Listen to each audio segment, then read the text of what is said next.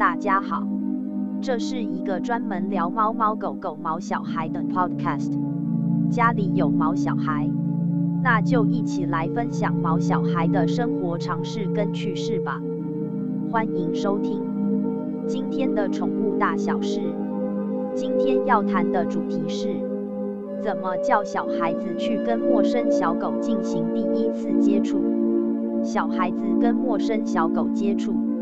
首先要避免的就是咬伤，约有百分之六十的严重咬伤事件发生在未满十岁的儿童身上，而且在让小孩子跟陌生小狗进行接触时，因为儿童脸部、头部或颈部对于狗而言容易触及，也因为如此，儿童被咬伤部位通常是脸部、头部或颈部。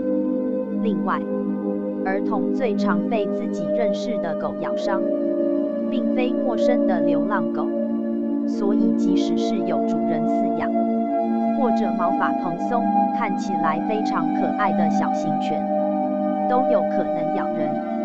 在儿童接触的时候，都不得不注意安全。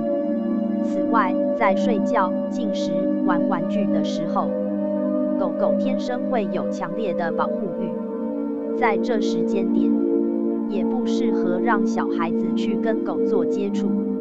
另外，狗狗呲牙咧嘴、咆哮、往后退、被毛直竖，甚至瞪人的时候，更是需要注意。而且，小狗呲牙咧嘴的外观，容易被儿童误认是在微笑，因此。要让儿童接触陌生小狗时，一定要有大人在旁边陪同。最好先指导儿童从侧面靠近，手握拳，让狗狗先嗅闻手背后再抚摸下巴。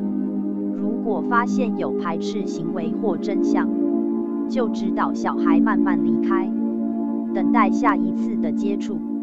以上就是今天的宠物大小事。